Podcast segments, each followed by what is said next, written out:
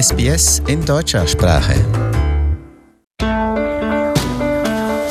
Hallo und herzlich willkommen zum Podcast Abenteuer lesen.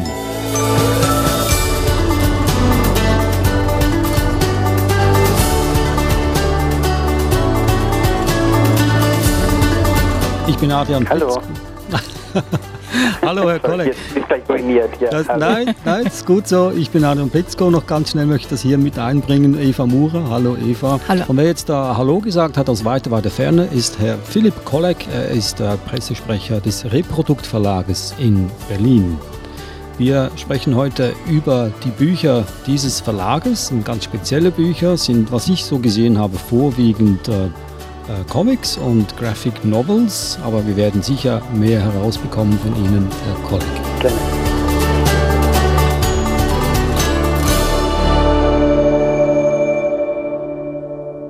Dann stelle ich mal schnell die Bücher vor, die Eva und ich uns äh, schon einmal angeguckt haben. Das erste ist Nur mal für einen Tag von Laura Leuk. Das zweite Buch Ariol, ein kleiner Esel wie du und ich und von Emmanuel Güber, nehme ich mal an, spricht man ihn aus. Ja, genau. Und das dritte Buch Esthers Tagebücher, mein Leben als Zwölfjähriger von Riyad Satuf. Dann haben wir aber noch ein viertes Buch, und zwar auch aus dem Ariol, aus der Ariol-Reihe, die Zahnspange. Nun, Eva, mit welchem sollen wir anfangen? Ich, also das Buch, das mir am besten gefallen hat, war Nur mal für einen Tag. Nur mal für einen. Dann fangen wir doch mit dem Buch an. Und zwar geht es darum, um verschiedene Tiere. Was wäre, wenn man einmal dieses Tier wäre für einen Tag? Und zum Beispiel der Hase sagt, ich schlüge Haken, wenn ich rase, ich wäre der allerschnellste Hase. Und du weißt ja, ich mag besonders Bücher, die sich reimen. Wie ich gesehen habe, dass die Nadia Bude die, die Übersetzung gemacht hat, war ich gleich Feuer und Flamme. Also wir hatten schon äh, Bücher von der Nadia Bude in anderen Podcasts und ich finde sie einfach eine ganz tolle Wortkünstlerin. Und deswegen hat mir das Buch gleich ganz, ganz toll gefallen. Gut, Eva, dir hat es gefallen. Ich gehe mal davon aus, dass es dem Verleger ja auch gefallen muss. Ansonsten würde es ja nicht ins Verlagsprogramm aufnehmen. Aber was sind das für Kriterien, gerade im Beispiel von diesem Buch, Herr Kolleg? Warum haben Sie das äh, in Ihr Programm aufgenommen? Mhm. Ja, wir haben sich im Grunde schon auch so das Speziellste in unserem Programm ausgeschaut. Äh, also Reprodukt ist ja ein, ein Comicverlag, ähm, so durch und durch. Äh, das gibt es schon seit 1991 und wir haben angefangen als ein äh, ja, als es in Deutschland noch nicht so viele Comics für erwachsene Leser gab. Also haben sie diese Marke Graphic Novel eingeführt oder mit eingeführt in Deutschland. Und äh, seit 2013 haben wir unser Segment erweitert um Kindercomics. Also es gibt so ein reines Programm für äh, zum Teil Erstleser, aber dann auch für äh, Vorschüler und ältere Kinder. Und ähm, Marc Butterborn war einer der ersten Comiczeichner, die wir im Programm hatten. Also das, ähm, und äh, wir haben ein, zwei klassische Bilderbücher ins Programm aufgenommen, obwohl wir eigentlich ein Comicverlag sind und das ist jetzt eines davon. Also es fällt so ein bisschen aus der Reihe bei uns. Ähm, aber wir sind totale Marc Butterborn-Fans. Äh, Marc Butterborn ist ein ähm, mittlerweile würde ich schon sagen, so eine Art Gigant äh, im französischsprachigen Raum, was äh, Kinderbuchillustration anbelangt. Er hat ein unglaublich großes Övre was in Deutschland ähm, noch größtenteils unentdeckt ist. Also es gibt äh, bei Gestalten ein Buch und bei anderen Kinderbuchverlagen ähm, bei uns tatsächlich die meisten, aber es gibt unglaublich viele, die noch nicht übersetzt worden sind, äh, die auch zum Teil auch in Amerika erschienen sind und noch übersetzt werden müssen. Und ja, also das war halt einfach so ein ähm, Bilderbuch, was uns total begeistert hat von ihm. Also es, ähm, es hat eben nicht von ihm geschrieben, aber die Reime sind toll und äh, Nadja Buddha ist auch ein großer Butterborn-Fan und äh, diese Zusammenarbeit hat es auch so ein bisschen äh, für uns attraktiv gemacht. Ich finde es ja auch spannend, weil es ist, also ich finde es ganz, ganz schwierig, fremdsprachig Bücher ins Deutsche zu übersetzen. Und wir hatten auch schon Diskussionen hier auf Sendung, wo das nicht so gut geklappt hat. Meiner Meinung nach ist ihm auch eine, eine persönliche, persönliche Sache, wo wir die, die englische Version kannten und dann die deutsche dazu verglichen haben sozusagen und wo dieser Wortwitz verloren gegangen ist. Und hier habe ich das Gefühl, dass Nadja Bude wirklich aus diesen, diesen Wortwitz mitgenommen hat und das finde ich, finde ich faszinierend, dass, wie gut das gelungen ist, in, in meiner Meinung nach. Ja, das ist schon eine Kunst für sich, ja. Wir haben noch so ein anderes Buch von Marc Boutamont als Illustrator im Programm, äh, Niemals wilde Katzen kitzeln. Äh, und das ist voller äh, Alliteration, das ist dann nicht von Nadja Budde übersetzt, aber äh, da war halt eben die Schwierigkeit, ähm, sind lauter Adjektive und Nomen, die dann halt Alliterationen sind und im Englischen heißt es äh, never tickle a tiger. Und äh, dann mussten wir dann zum Beispiel halt eben die wilde Katze draus machen, äh, weil, damit man das KK hat als Alliteration. Also es ist schon, äh, ja, manchmal muss man sich auch verbiegen, das stimmt schon. Aber ich finde, bislang haben wir das immer gut gemacht. Wenn wir zurückkommen zu diesem Buch, nur mal für einen Tag, ist ja quasi ein Mitmachbuch. Es soll dazu anregen, seine eigene Fantasie ein bisschen äh, laufen zu lassen. Ja, es ist ja so ein, äh, ein Buch, wo die Kinder äh, sich in diese Fantasie, also im Grunde in Tierwesen hineinversetzen sollen und ähm, so ihre eigene Fantasie spielen lassen können, wie das so wäre, wenn man halt für einen Tag einen Körper wechseln könnte und wenn man halt für einen anderen Tag ein anderes Wesen sein könnte. Das ist ja das Spannende. Und das, man hat dann so die verschiedenen Tiere und äh, die, äh, man merkt dann auch so, dass jedes Kind auch Tiere mit so Charaktereigenschaften ausstattet. Also so, es geht halt um Projektion von Kindern und Fantasie und Wünsche. Ich frage mich aber hier, ist es äh, gut für die Entwicklung des Kindes, wenn man in äh, eine ganz andere Rolle schlüpft, in ein Tier und dann auch was von sich preisgibt? Das ist ja so eine, so eine Fangfrage, eine psychologische. Was für ein Tier wärst du, wenn du eins sein könntest? Eva, hast du an dich gerichtet? An mich gerichtet? Ja. Oh, ich finde es toll. Also wenn du zum Beispiel bei uns in der Schule in den Kindergarten hineinschaust, das, was den Kindern am meisten Spaß macht, ist, wenn wir die Tierlieder singen. Also ich bin ein großer wilder Löwe, wie macht der große wilde Löwe? Er macht und dann kommt man zum Esel und zum Pferd und das ist das, was den Kindern am meisten Spaß macht, sich da in diese Tiere zu verwandeln. Und insofern denke ich mir, dass dieses Buch einfach wirklich auch dazu anregt. Man hoppelt dann halt so rasend schnell wie der Hase durch die Gegend, während man das Buch liest. Also ich finde es toll. Wir haben am Telefon Philipp Kolleg, er ist der Pressesprecher des Reprodukt-Verlags in Berlin. Sie spezialisieren sich hauptsächlich auf äh, Graphic Novels und äh, Comicsbücher. Nun sind Sie mhm. selber ein äh, Comics-Fan, müssen ja, müssen Sie ja fast sein, oder? Ja, natürlich, ja.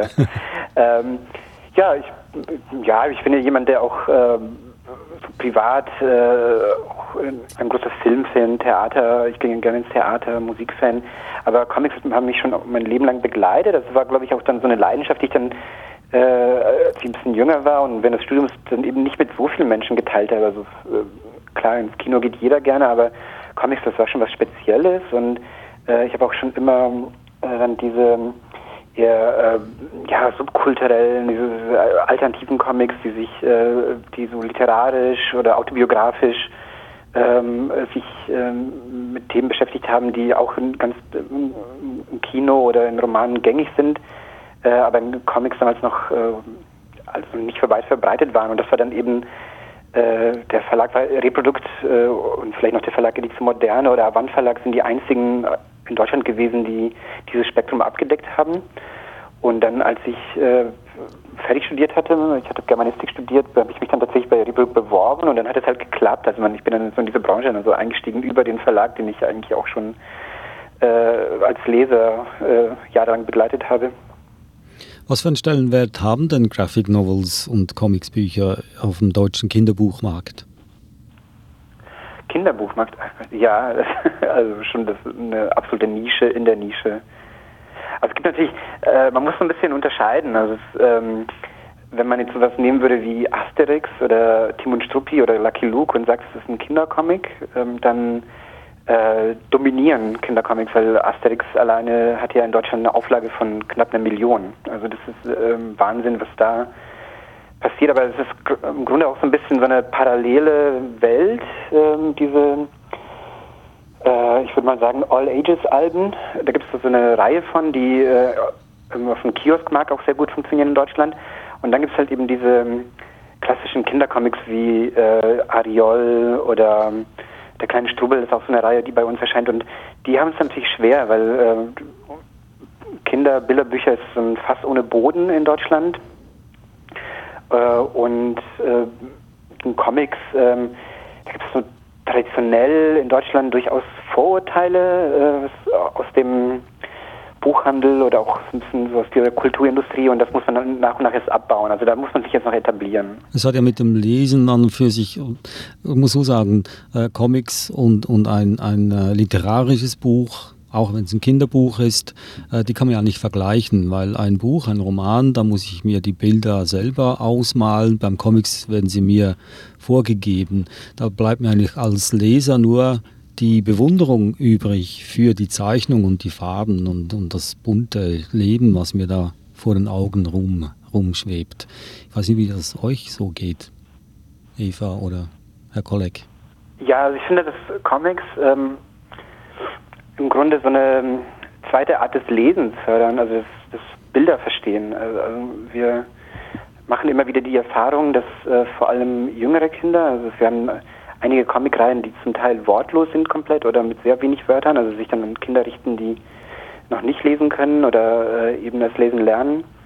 Und man merkt, dass durch dieses, ähm, äh, dass man sich so mit äh, der diesem sequenziellen Erzählen auseinandersetzt, also dass man lernt, ähm, eine Geschichte Bild für Bild zu folgen, äh, dass man dadurch auch das Lesen an sich fördert, also dass man den Kindern so ein Grundverständnis dafür gibt, dass man sich eine Geschichte selbst erarbeitet ähm, und äh, später in einen, ähm, ja, Comics für etwas ältere Kinder, so jetzt, wie jetzt die Ariol-Reihe, über die wir nachher sprechen werden, äh, wenn dann immer mehr Text hinzukommt, äh, dann ist das so eine im Grunde begleitet man Kinder dabei, dass sie sich so ein äh, Buch für sich immer mehr erschließen können. Und ich glaube schon, dass es auch so ein Einfalltor ist für Kinder, um sich später auch für Romane begeistern zu können. Also für mich ist es ja wie eine, eine andere Kultur oder Kunstform. Also du würdest ja auch nicht sagen, dass weiß ich, Monet ist besser als Van Gogh oder Dali. Ja, es ist einfach eine andere Kunstform für mich jetzt und, und hat den, den gleichen Stellenwert. Es ist einfach nur anders als jetzt ein, ein Roman ohne jegliche Zeichnungen.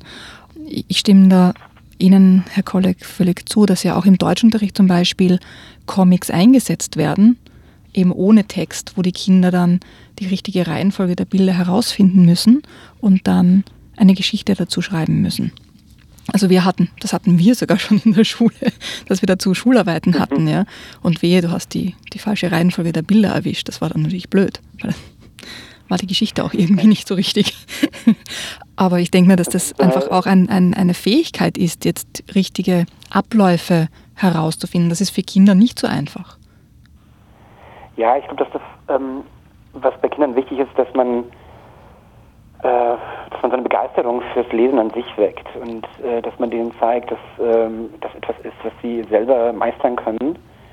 Und wir haben so eine Reihe zum Beispiel bei uns, ähm, die heißt Kleiner Strubbel, die kommt aus Frankreich. Ähm, da gibt es schon über ein Dutzend Bände. Und äh, das ist dann so ein Album, komplett wortlos. Äh, so eine Geschichte ist dann immer ähnlich aufgebaut. Man hat so einen kleinen Charakter, der heißt, das ist halt der kleine Strubbel, der äh, morgens aufwacht und dann von seiner Mutter verabschiedet wird.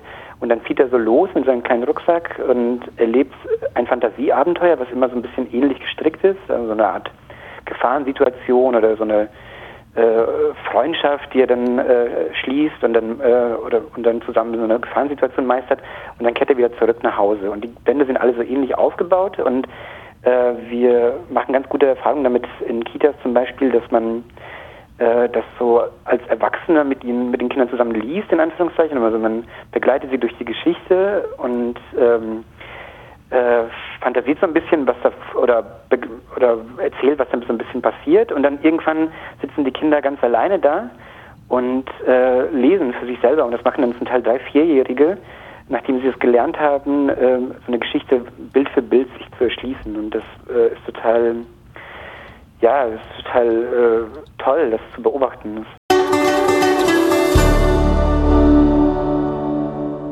Da gehen wir doch jetzt zum äh, nächsten Buch über und davon gibt es eine ganze Reihe. Ariol heißt diese Reihe. Mhm. Eva, du hast dir da ein ganz spezielles selber ausgesucht. Ich habe hier die Zahnspange vorgeschlagen. Ich habe ich hab einfach dann bei Band 1 begonnen. Ja, also mit welchem sollen wir jetzt? Vielleicht mit dem ersten? Fangen wir mit dem ersten an. Ein kleiner Esel wie du und ich. Was mich einfach angesprochen hat, war, dass der Anfang der Geschichte ist Operation Bankomat, wo mhm. der kleine Esel mit dem Papa zum Bankomaten fährt, um Geld abzuheben. Also eine ganz gewöhnliche, langweilige Alltagssituation.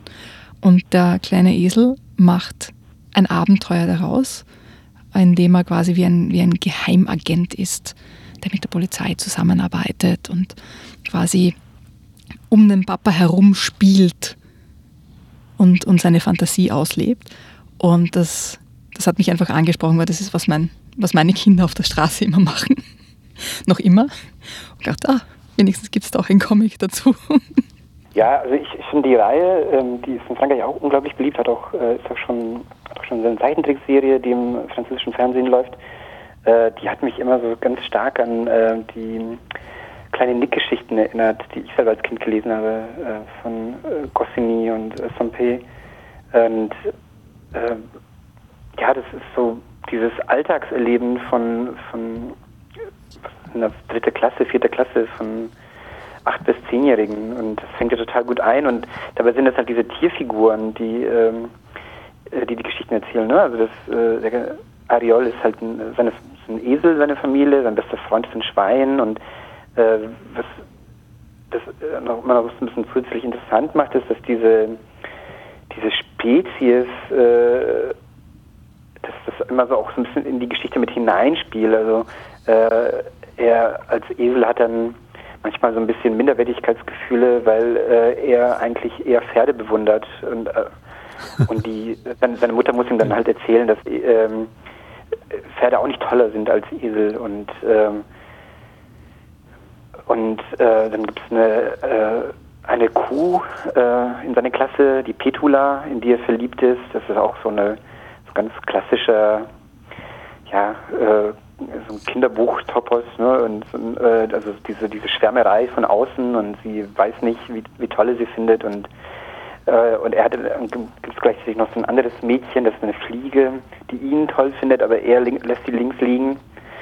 Und es sind auch immer so ein bisschen so diese Tiergattungen, äh, die die Charaktere von diesen Figuren prägen und so ein bisschen so eine, ja, ich finde es immer so ein bisschen wie so ein Spiegelbild für ähm, was wie Hautfarbe oder Herkunft äh, in unserer Gesellschaft und wie irrelevant das eigentlich ist. Ähm, also es wird so ein bisschen karikiert.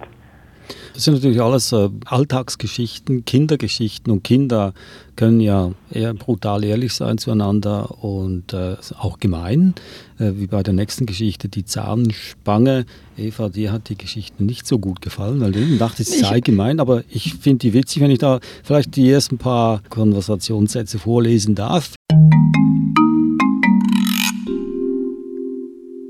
Ich kriege bald eine Pfahnenbange Fahnenstange? Nein, er meint eine Zahnspange, wegen seiner Hafenpfähne. Und wer macht dir die rein? Der Pfarmapft, du Depp. Und wann? Donnerstag.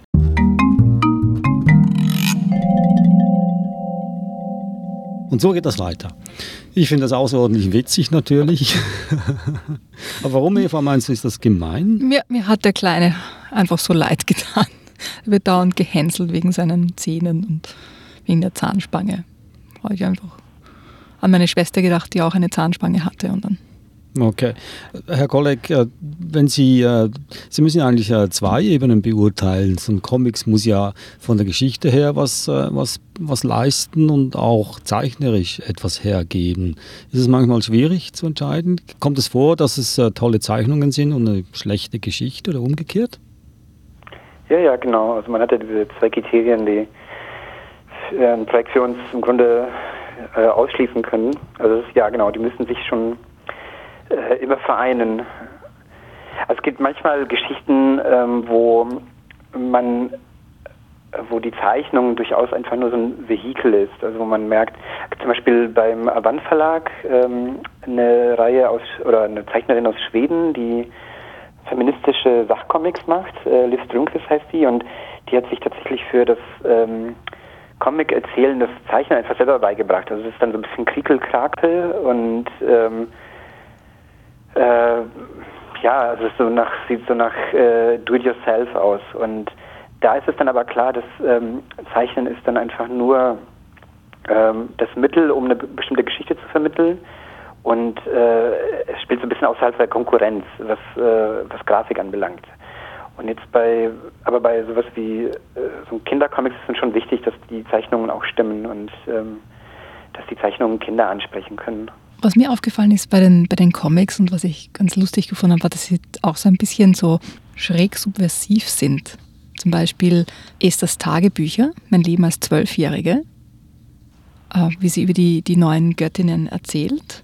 Das finde ich einfach ganz, ganz lustig, wie sie da so auch mit, mit Religion auch ganz anders umgeht und das völlig ähm, ja, aus der Sicht einer Zwölfjährigen sieht. Okay, da komme ich damit zum letzten Buch. Esthers Tagebücher, mein Leben als Zwölfjährige, Band 3 von Riyad Satuf. Und das ist Band 3, weil es gibt auch ein Band davor, mein Leben als Zehnjährige und mein Leben als Elfjährige. Genau.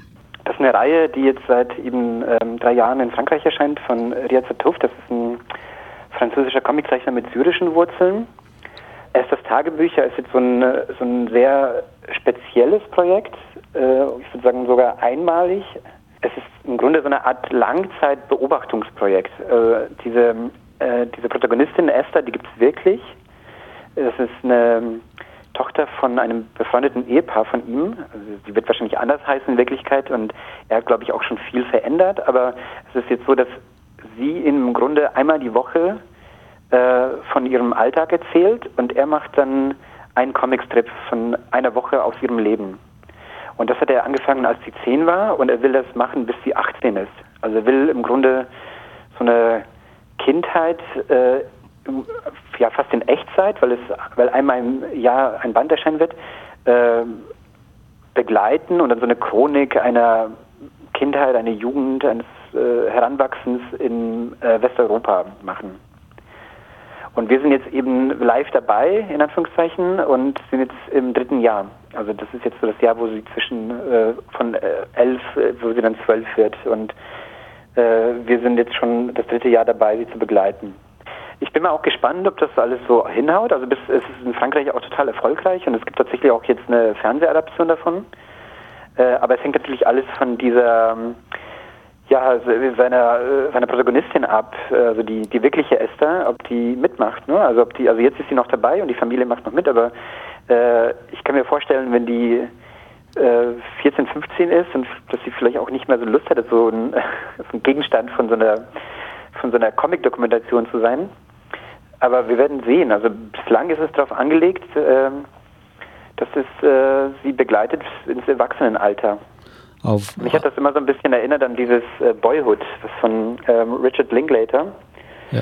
Äh, wobei das ja im Grunde so ein bisschen das Gegenteil war. Der, also ist erstens ja fiktional und zweitens äh, rafft er ja so, ein, äh, so, eine Kindheit, so ein, Erwachsen, äh, so, eine, so ein Erwachsenwerden in drei Stunden und Riyad Tuff macht das halt in Echtzeit. Also wir werden jetzt sie die nächsten sechs Jahre noch begleiten ein spannendes Projekt und äh, es gibt einem auch ein gewisses Sicherheitsgefühl, muss ich sagen, wenn man weiß, man kann wieder einen neuen, neuen Band erwarten im nächsten Jahr. Das waren also die Bücher nur mal für einen Tag von Laura Leuk. Der Illustrator ist Marc Boutavant. Das zweite Buch äh, ist die Serie Ariol. Die eine Geschichte hieß Ein kleiner Esel wie du und ich und die andere Geschichte Die Zahnspange von Emmanuel Güber. Auch Marc Boutavant als Illustrator und dann das dritte Buch Esthers Tagebücher Mein Leben als Zwölfjährige von Riyad Satuf. Und alle drei Bücher sind im Reprodukt Verlag erschienen. Das ist ein Verlag in Berlin, der sich spezialisiert auf Graphic Novels und Comics für Kinder. Wir sprachen mit Philipp Kolleg, er ist der Pressesprecher dieses einzigartigen Verlages. Wie lange gibt es den schon? Ja, seit 1991. Also wir ziehen so langsam aber sicher auf die 30 zu. Okay, auch schon. äh, danke, Herr Kolleg, für Ihre Einsicht ins Verlagwesen. Gerne, hat mich sehr gefreut. Gut, danke auch dir, Eva. Danke dir, Adrian. Und äh, wir hören uns wieder nächste Woche. Bis dahin äh, können Sie alle 131 Episoden nachhören auf unserer Webseite sbs.com.au-german oder auf allen Podcast-Plattformen. Wir haben auch einen Blog, abenteuer-lesen.com in dem wir ein bisschen tiefer noch oder von einer anderen, einem anderen Standpunkt aus auf die Bücher eingehen. Ich bin Arian, und sage Tschüss. Bis zum nächsten Mal. Tschüss, Eva. Servus, Adrian.